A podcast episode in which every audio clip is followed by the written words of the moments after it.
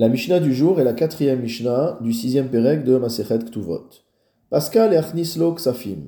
Si jamais l'épouse a décidé de verser en dot de l'argent, du numéraire, c'est la Kesef Naase Shisha Denarim. Si elle verse une somme d'un Sela d'argent, c'est-à-dire l'équivalent de 4 dinarim, Naasa Shisha Dinarim, cela devient 6 dinarim. C'est-à-dire que le mari enregistrera avoir reçu 6 dinarim.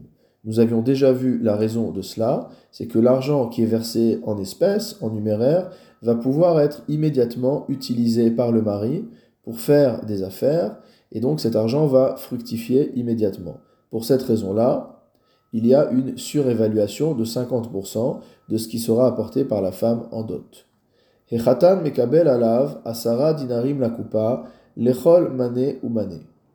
Pour chaque mané, pour chaque euh, somme de 100 dinars que la femme va verser en numéraire, le mari prend sur lui de verser 10 dinarim, donc un dixième, la coupa, dans la caisse. De quelle caisse s'agit-il?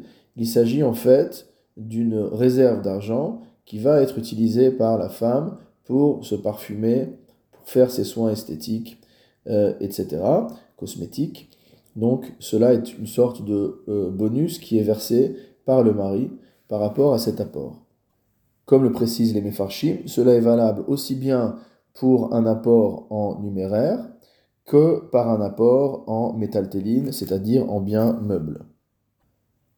Rabban Shimon ben Gamliel Omer, Rabban Shimon ben Gamliel, quant à lui, affirme Hakol Keminhag Hamedina, que toutes ces lois, toutes tous ces usages doivent aller d'après la coutume du pays. C'est-à-dire qu'il n'y a pas de règle absolue sur la manière d'évaluer l'apport de la dot de la femme ou sur la manière dont le mari doit euh, répondre à cet apport de dot. Le tout dépend de la manière de faire dans le pays où les mariés se marient.